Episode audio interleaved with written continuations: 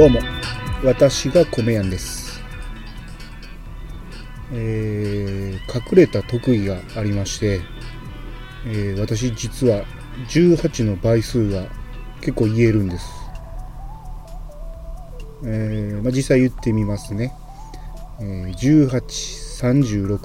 54、72、90、108もういいですか？まだまだ言いますよ。えー、126、144、160、280、198、216、230。まあ、あの、なんぼでも言えるんです。なんぼでもじゃないですけど、270までは言えます。えー、これなんでかと言いますと、あのー、灯油を、えー、私販売してまして、灯油のね仕入れをしに行く時にあの普通のガソリンスタンドみたいな感じのああいうのが、えー、灯油の仕入れ先にボンと置いてあるんですけど、えー、そこに、えー、行ってその自分の車に積んである灯油の缶に1缶ずつ入れていくんですね。で、まあ、普通の灯あのガソリン入れる時みたいにこうメーターがバーッと上がっていくんですけど18のところで自分で止めるんですで次2巻目行く時に110にしてるとものすごい時間かかるんでもうそのまま倍数覚えといて2巻目は363巻目は54みたいな感じで。で最初は、まあ、表を作って覚えてたんですあの見ながらやってたんですけど、まあ、いつしかこういうのはもう覚えるようになってきてもう何も見ずにあ次何巻？次あ次何？次何？みたいな感じで。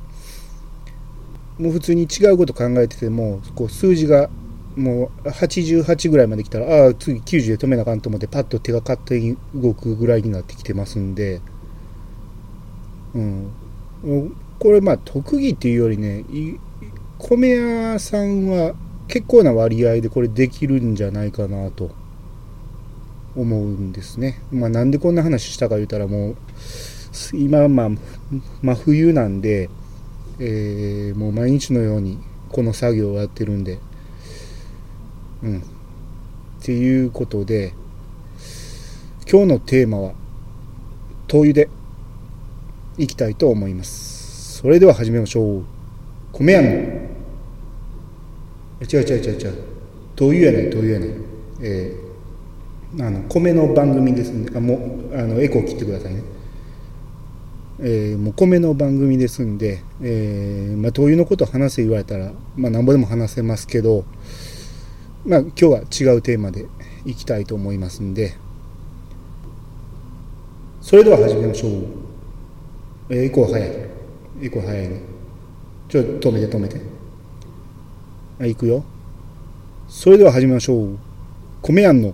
えー、ここでエコーへちゃんとしましょうね。はい。いきますよ。それでは始めましょう。米屋の米屋88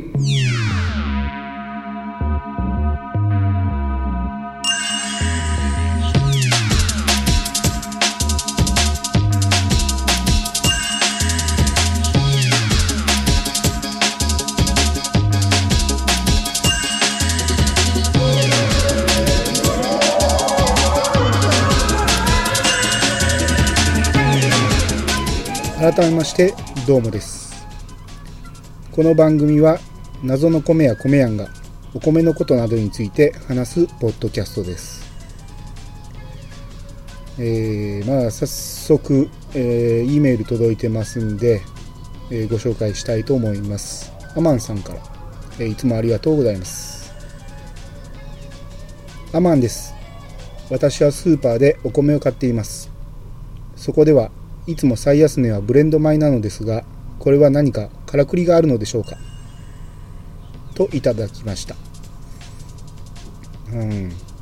いい質問ですね。はい。えー、まず、えー、ブレンド米の、えー、説明からしたいと思うんですが ブレンド米っていうのは、まあ、いくつかのお米を混ぜるっていうことで、まあ、普通に思った通りの言葉なんですが正式名称は複数原料米って言いますね、まあ、別に正式言うてもブロンブレンド米って言っても全然大丈夫なんですけどブレンド米とブランド米があの結構間違いやすいんであのー、お米の表示えー、どこどこさん何々とか書いてあるところあこブレンド米の場合は複数原料米って書いてあるんですね、うん、で僕の知る限りではこの複数原料米っていうのは昔からあった言葉じゃないような気がするんですけど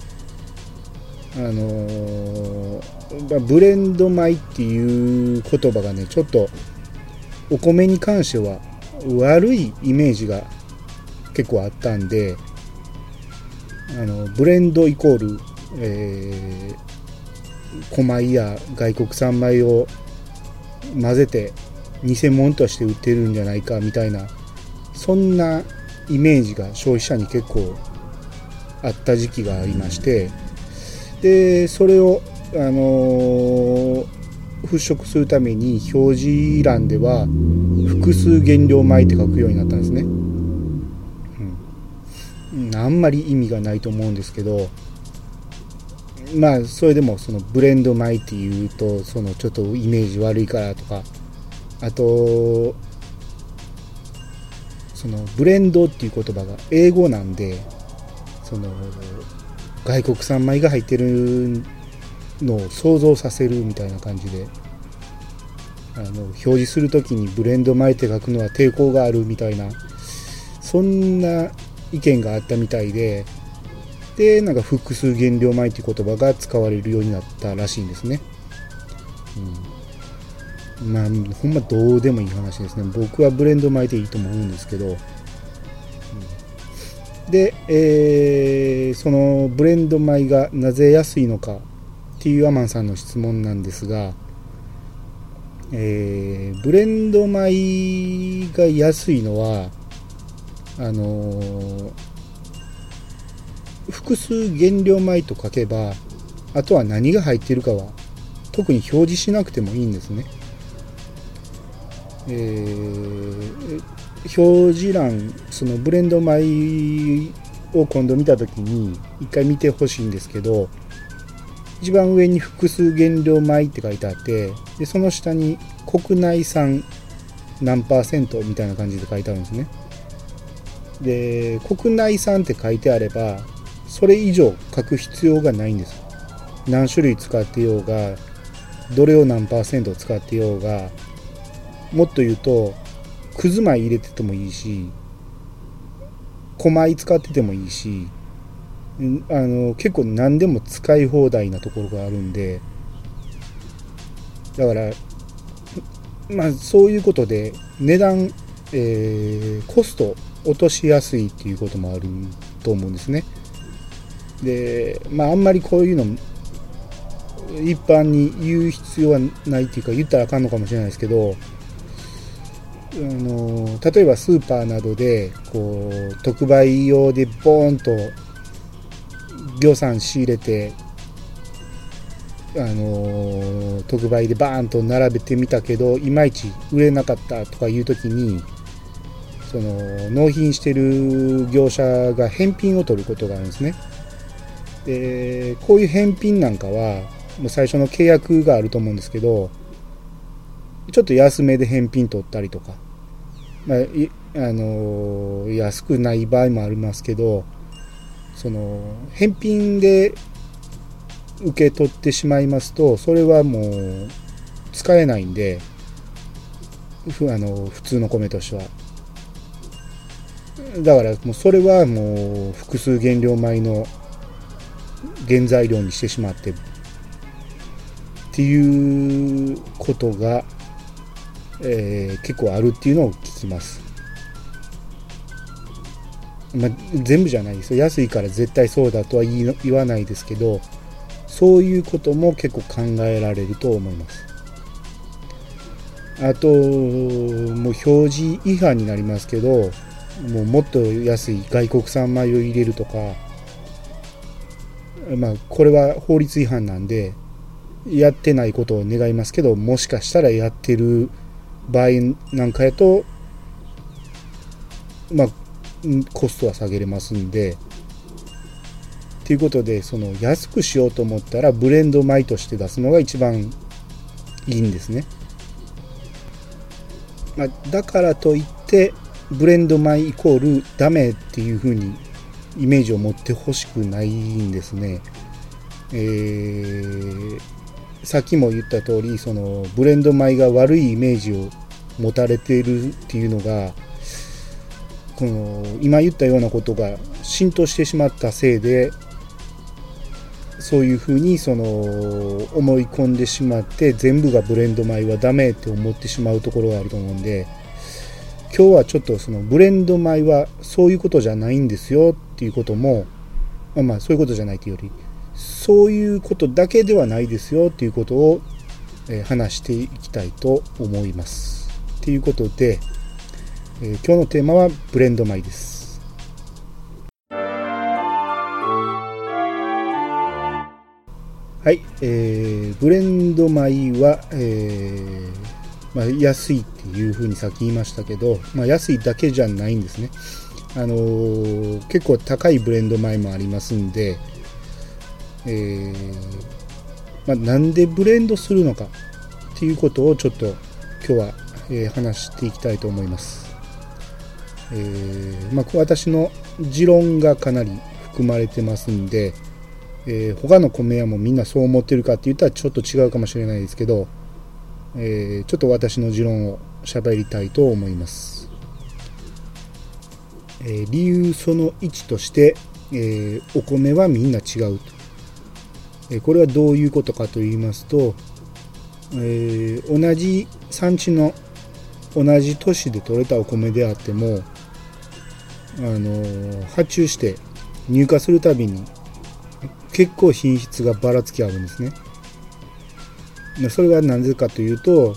何々産コシヒカリっていう発注してもそのその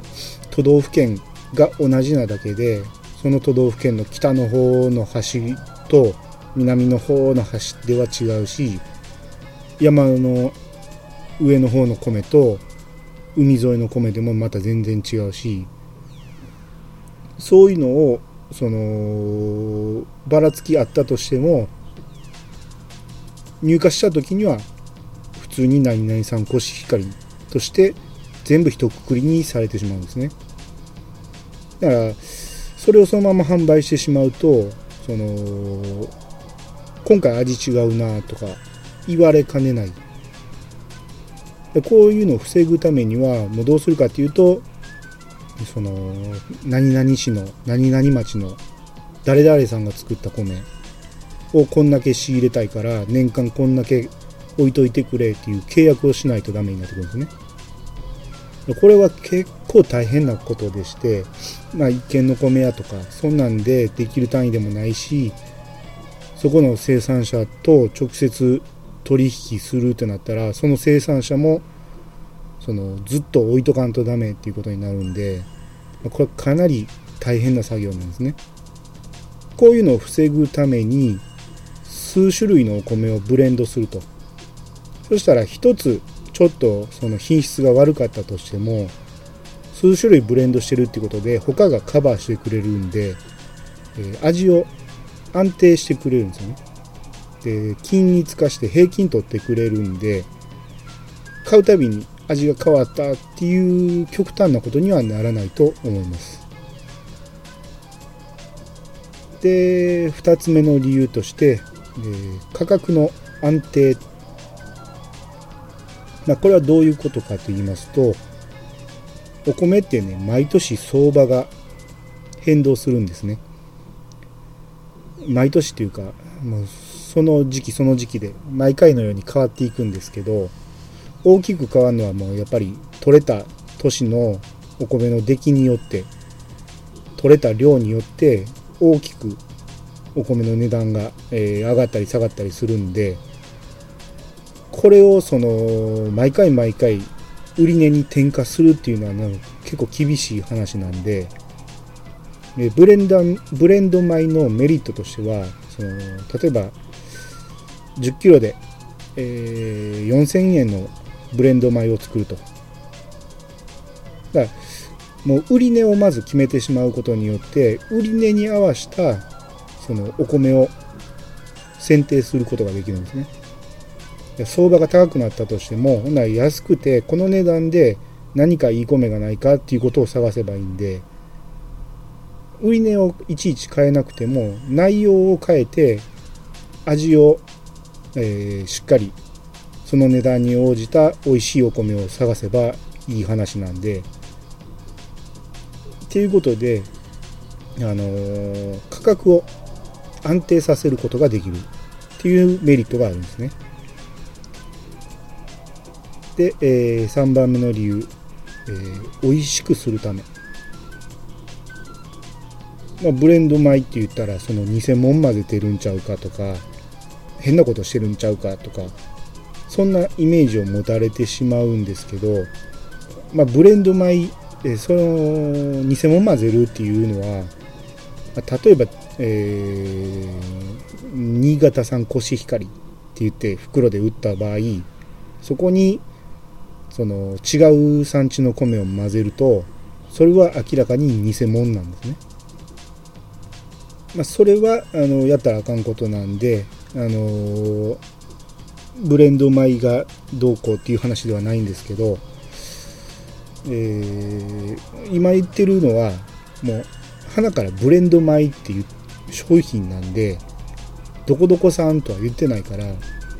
偽物っていうことではないんですね。まあ、例えばコーヒーとかカレー粉でもよくブレンドするじゃないですか。あれはどうしてブレンドするか言ったらやっぱり美味しくなるからブレンドするんですけどお米も同じなんですね。その美味しくなる組み合わせっていうのがあるんです。でこれに関しては、まあ、正解ははっきり言ってないんですよ。そのブレンドする人のその主観によるものなので、えー、お米屋さん一軒一軒によってもちゃうし、えー、それをその大きい卸なんかでもどういうブレンドにするかっていうのを日々研究されてると思いますけどそれも全部その独自の理論に基づいてやってると思うんでまあうちでもこれを確認してこれとこれを混ぜたら美味しくなるなっていうのは、まあ、企業秘密ですけど結構あるんですね。でもうこれを使えば間違いないっていうやつなんかはもう毎年大量に仕入れるんでそういうのはもうそれこそ契約してしまったりもするんであのー、そういうあの美味しくなるっていう効果があのブレンド米にはあるんで逆にまずくなるブレンドも出てくるんですけどあのそれを言い出すともうブレンド論みたいな感じで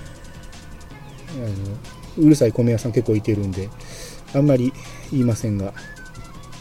えー、美味しくなることもあるっていうことを覚えておいてください、えー、4番目がえ世には出ない品種がある、えこれはどういうことかと言いますと今現在、え日本では、えかなりのお米の種類の品種が、え栽培されてるんですが販売されてるのはそんなにたくさんの品種ではないんですね。ここ数年新品種ラッシュでして例えば、えー、つや姫であったり、えー、ニコ丸であったりもうかなり、あのー、有名な新品種なんかもありますけど全然世に知られてない新品種なんかもあるしで昔からあるけど全然知られてない品種なんかもあってそういうのは意外とそのまま販売されてないんですね。あの知名度がないっていうのもあるし量が取れないっていうのもあったりしてその袋を作って販売するほどではないっていう米がもう世の中にはたくさんあるんです。でこういうのをその中でもかなり美味しいお米なんかもあるんでそういうのをいちいち単品で売るよりはブレンド米で使う方があの安くで仕入れれたり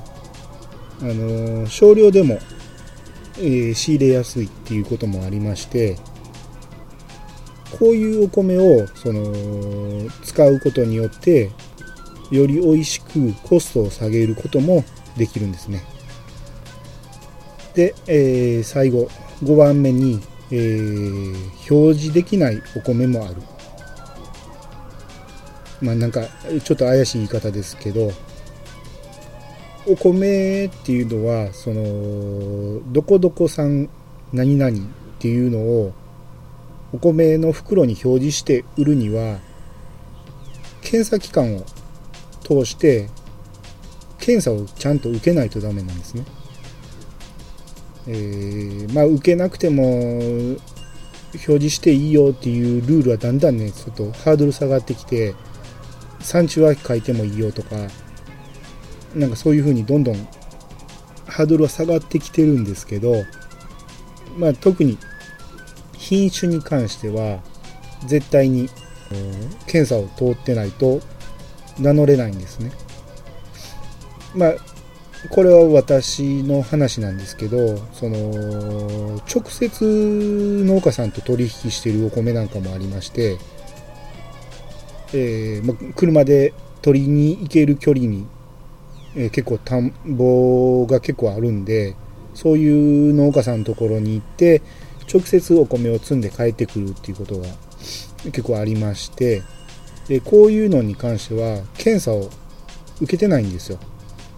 で受けてもらってもいいんですけど受ける必要がないんですね。あのその人のことよく知ってますしちゃんとして作ってくれてるのも分かってるし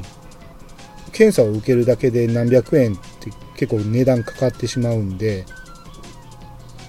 まあ、あんまり、あのー、意味のないというかそれを品種を表示して売ろうと思えば絶対受けないとダメなんですけどうんそういうお米に関してはブレンド米で使わせてもらったりとかあと業務用米で使わせてもらったりするんで検査は受けてないんですね、えこういうお米はその品種を出して、えー、品種のイメージで販売するんではなくて、えー、私の考えたブレンド内容で私が保証して販売しますっていうことで売るんでもう検査を受ける必要がないんでそういうお米を、まあ、特に、えー、ブレンド米として使わせてもらってます。というような、えー、理由で、えー、ブレンド米が作られてます。あのー、今言ったみたいに美味しくすることを目的としてそのもうそれ味を上げるためにコスト度外視してどんどんどんどんそのいい米を探してさらにいい米を最高の精米方法でで最高の選別方法で、えー、作り上げたブレンド米なんかは値段が高くなりますしそういうのじゃなくてもうコストを落とすっていうことを目的にしたブレンドなんかもありますしただ単にその品質を安定させて常に安定供給っていうのを目的としたブレンド米なんかもありますんでブレンド米と一口に言ってももうほんまにピンからキリまであるっていうことを今日は覚えてもらえると嬉しいです、まあ、今言うたようなことはあのー、もうそのままあのチラシにダーッと書いたことがあるんですね。もう思いの丈を書いてやれみたいな感じでバーッと今言うたことを書いたことがありましてでさらに、えー、私の顔写真を出しましてで私がブレンドしてますみたいな感じで書いたりなんかして。でそういうそのブレンド米もこういう風にこだわってますよっていうことを書いたチラシを作ったことがありましてブレンド米の袋を今度作ろうかなってその後に思った時にどんな袋にしようかなってブレンあの袋ってねあのこっちがデザインしてそれをそのまま袋屋さんに発注すればそのまま印刷してくれるんですけど、えー、それまでは、えー、当店のブレンド米みたいな感じでもうそれだけか書いてたんですけどあのもうどうせやったらそのチラシに書いた内容全部載せたらええと思ってうちのブレンド米その今言ったこと全部書いてあるんですよ。私の顔写真もそのまま載ってますしなんかもう文字だらけのブレンド米なんですけど、まあ、生産者の顔が載ってるお米の袋は多いと思いますけどあの米屋が自分の顔のしてる袋ってまあ見たことないと思います。よく笑われますけど。はい。まあ、そんだけ、えー、自信持ってってるんですが、まあ、ちょっと他と違うことやりたいなと思ってちょっと変わった米体を、えー、使って販売していますということで、えー、ブレンダ米のお話でした。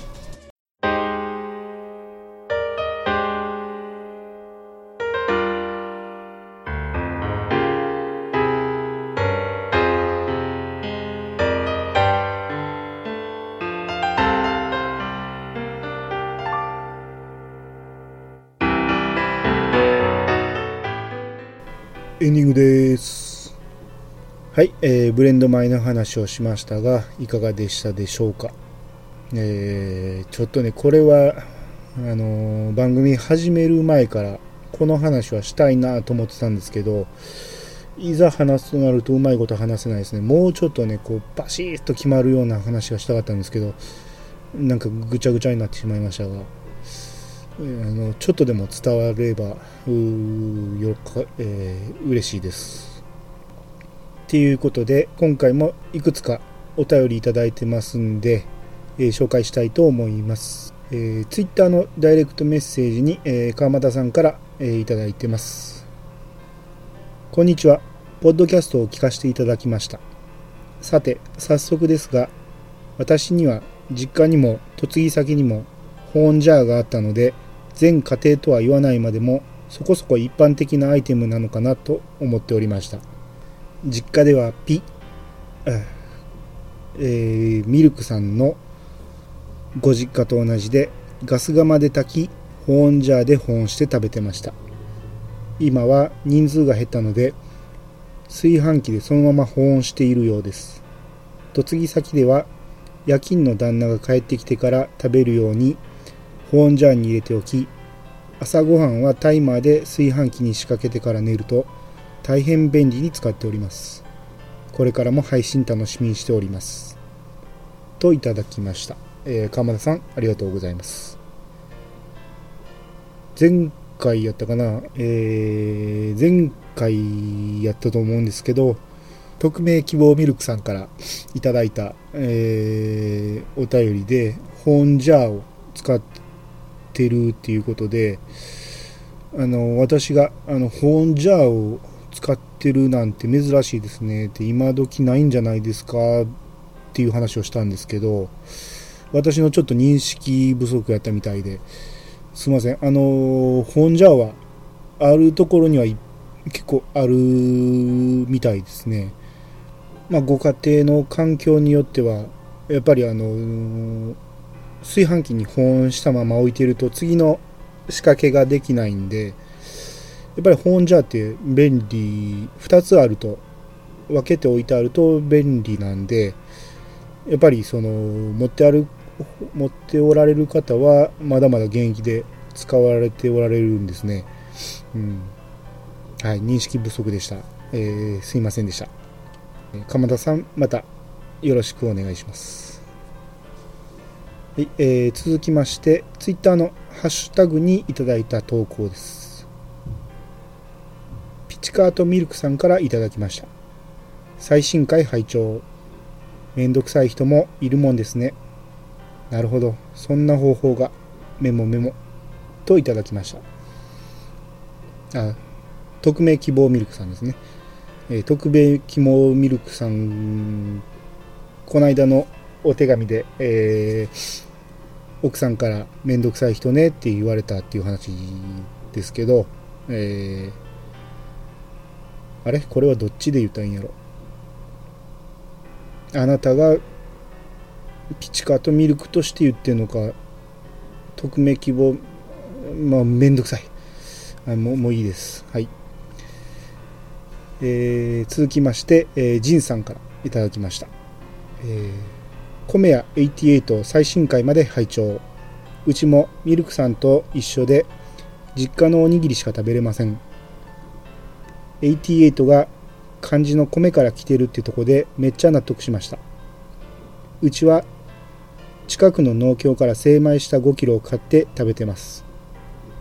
保温がナイロン袋に入ったまんまなんで次から野菜室に入れます。といただきました。ありがとうございます。えー、おにぎりが実家のおにぎりしか食べれないっていう方。まあこれはねほんまによく聞く話なんであの、前回のえー、ミルクさんのことを変態みたいな言い方しましたけど、まあ、まあこれはほんまに実際よく聞く話なんで、えー、珍しくはないんでしょうね。僕は平気で食べれるんですけどうん。で、えー、88が漢字の米から来てる。あのー、まあ、88って言ってしまうと、あのー、想像もつかないと思いますけどえー、お米は88の手間暇がかかるっていうことで、まあ当て字だと思いますけどね。それで88をぐちゃって潰したような感じになってるっていう、まあ、よく言われるんですけどそういうところにちょっと納得していただいたみたいですね。で、えー、農協からお米を買ってきてナイロン袋で。今の時期だとあの全然ナイロン袋でも構わないんですけどやっぱ夏場になってくるとその虫も湧きやすくなりますしやっぱり保管はあのきっちり密閉の容器で、えー、しといた方がいいと思いますんで、あのー、まあ、できれば野菜室がいいと思います。えー、ジンさんありがとうございました。っ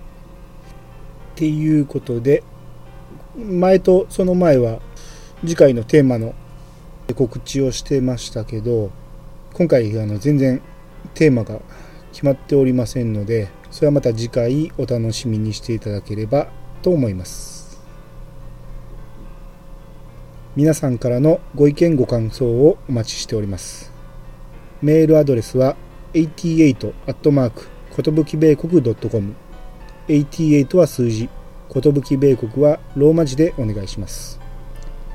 ツイッターハッシュタグは、ハッシュタグ、コメヤ88。コメヤはカタカナ、88は数字をつけて投稿してください。それでは、えー、またお会いしましょう。えー、私こと、コメヤンでした。さよなら。